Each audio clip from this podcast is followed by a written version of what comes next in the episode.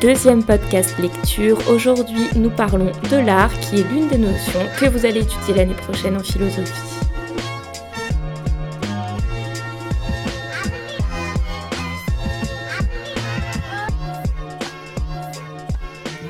Bonjour à toutes et à tous. Dans le dernier podcast lecture, je vous ai parlé de deux romans qui mettaient en scène des procès et les rouages implacables de la justice française au XIXe siècle et de nos jours.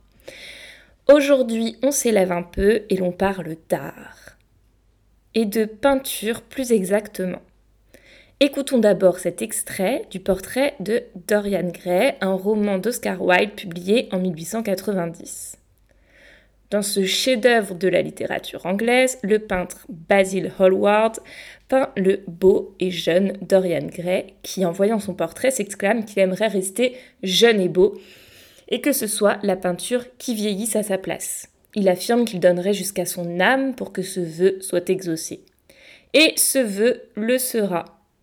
Il rencontre au même moment le dandy Lord Henry, aussi appelé Harry, ce dernier va l'entraîner dans les plaisirs d'un Londres à la fin du XIXe siècle, le rendant de plus en plus cruel et égoïste. Dorian Gray reste jeune et beau, le tableau, lui, vieillit et s'enlaidit, ce que découvre le peintre Hallward des années après avoir peint l'adolescent.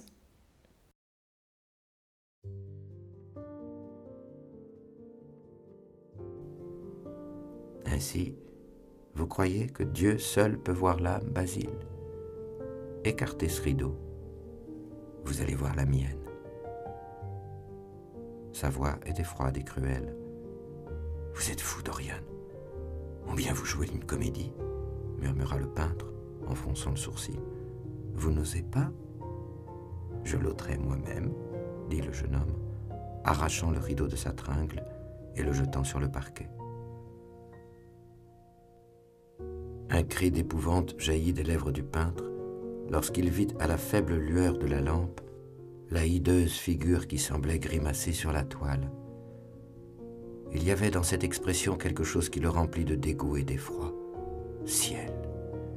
Cela pouvait-il être la face, la propre face de Dorian Gray? L'horreur, quelle qu'elle fût cependant, n'avait pas entièrement gâté cette beauté merveilleuse. De l'or demeurait dans la chevelure éclaircie, et la bouche sensuelle avait encore de son écarlate. Les yeux boursouflés avaient gardé quelque chose de la pureté de leur azur, et les courbes élégantes des narines, finement ciselées et du cou puissamment modelé, n'avaient pas entièrement disparu. Oui, c'était bien Dorian lui-même. Mais qui avait fait cela? Il lui sembla reconnaître sa peinture, et le cadre était bien celui qu'il avait dessiné. L'idée était monstrueuse. Il s'en effraya. Il saisit la bougie et l'approcha de la toile. Dans le coin gauche, son nom était tracé en hautes lettres de vermillon pur. C'était une odieuse parodie, une infâme, ignoble satire. Jamais il n'avait fait cela. Cependant, c'était bien là son propre tableau. Il le savait. Et il lui sembla que son sang, tout à l'heure brûlant, se gelait tout à coup son propre tableau. Qu'est-ce que cela voulait dire? Pourquoi cette transformation? Il se retourna, regardant Dorian avec les yeux d'un fou. Ses lèvres tremblaient, et sa langue desséchée ne pouvait articuler un seul mot. Il passa sa main sur son front, il était tout humide d'une sueur froide.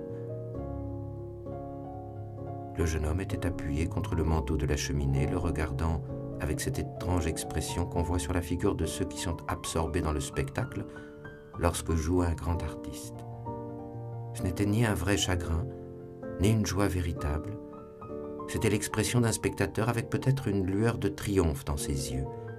Il avait ôté la fleur de sa boutonnière et la respirait avec affectation. Que veut dire tout cela? s'écria enfin Hallward. Sa propre voix résonna avec un éclat inaccoutumé à ses oreilles. Il y a des années, lorsque j'étais un enfant, dit Dorian Gray, froissant la fleur dans sa main, vous m'avez rencontré, vous m'avez flatté et appris à être vain de ma beauté. Un jour, vous m'avez présenté à un de vos amis qui m'expliqua le miracle de la jeunesse. Et vous avez fait ce portrait qui me révéla le miracle de la beauté. Dans un moment de folie que même maintenant je ne sais si je regrette ou non, je fis un vœu, que vous appellerez peut-être une prière. Je m'en souviens. Oh, comme je m'en souviens. Non, c'est une chose impossible.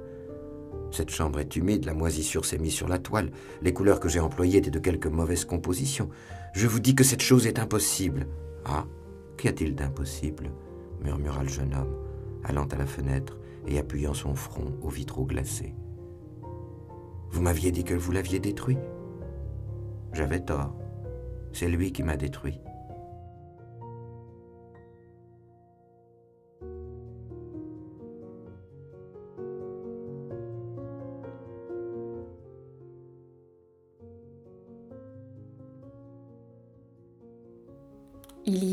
Deux réflexions qui se croisent dans ce récit, la réflexion sur la beauté et celle sur la morale. La beauté de l'art est éternelle quand celle du corps est éphémère. Mais ici, le portrait se détériore à mesure que Dorian Gray vit une vie de débauche. La toile magique révèle donc la laideur de l'âme. La beauté n'est plus seulement esthétique, elle est aussi morale. C'est étonnant venant de l'auteur qui était un dandy, ces hommes élégants et provocateurs. D'ailleurs, on a considéré que Lord Henry, qui pervertit le jeune Dorian au début du roman, était un double d'Oscar Wilde. En même temps, c'est justement ces doutes quant au temps qui passe, quant à la vieillesse et ce que l'on fait de sa vie, toutes ces appréhensions que révèle ce conte que vous pouvez lire pour les plus téméraires dans sa langue originale en anglais ou traduit. La lecture que vous avez entendue est celle du comédien génial Denis Podalides et l'audiobook est disponible dans son intégralité sur YouTube. Vous pouvez également en voir l'adaptation cinématographique d'Oliver Parker qui est assez récente. Euh, d'ailleurs, elle est aussi disponible gratuitement sur YouTube mais en anglais. Vos professeurs de langue me remercieront. Si cette histoire vous intéresse, le roman de Balzac, La peau de chagrin, risque de vous intéresser aussi. C'est une autre histoire de pacte avec le diable où le fantastique permet de réfléchir au sens de la vie. Réside-t-il dans l'accomplissement de ses désirs et de la jeunesse? Le deuxième extrait est plus léger mais tout aussi intéressant. Il s'agit de la pièce Art de Yasmina Reza. Dans cette pièce, Serge a acheté un tableau d'un peintre célèbre, Antrios, un tableau blanc avec des liserés blancs. Son ami Marc vient voir le tableau et s'en énerve, le tableau coûtait 200 000 francs. Le troisième ami, Yvan, ne veut vexer personne. J'ai pensé à toi aujourd'hui. Au magasin, on a reproduit 500 affiches d'un type qui peint des fleurs blanches, complètement blanches sur un fond blanc. L'antrios n'est pas blanc. Non, bien sûr. Mais c'est pour dire. Tu, tu trouves que ce tableau n'est pas blanc, Yvan?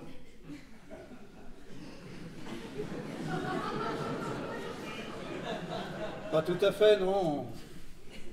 Ah bon? Et tu vois quoi comme couleur? Je vois des couleurs.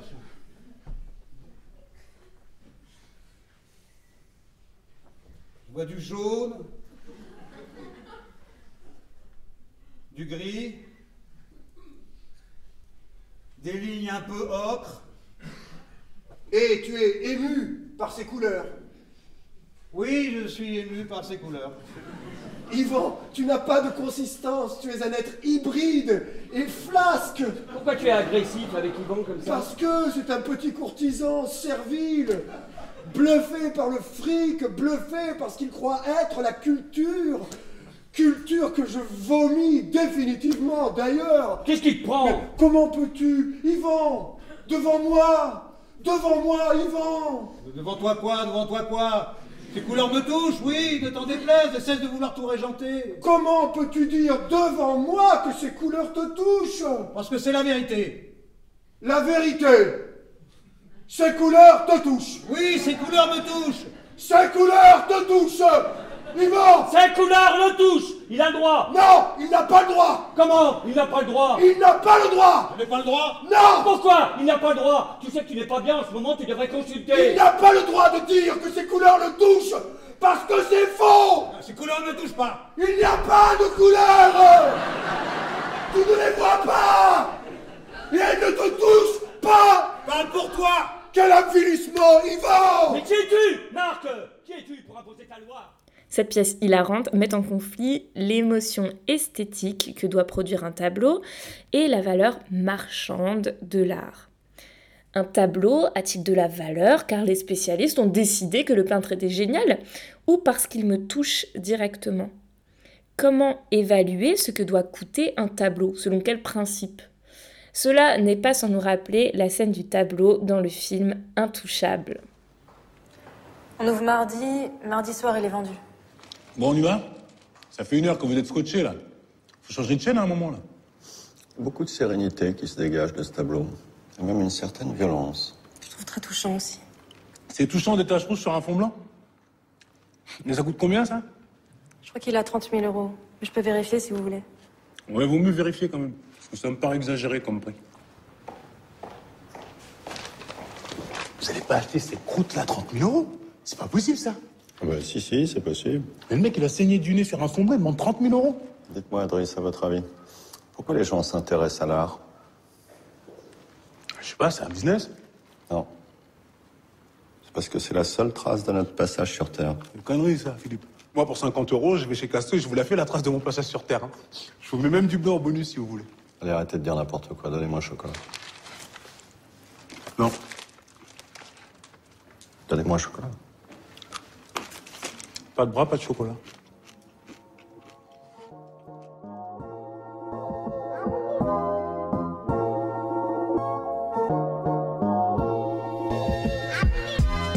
Remercie d'avoir écouté, j'espère que ce deuxième podcast autour de lecture de texte vous a plu et vous a donné des envies de lecture.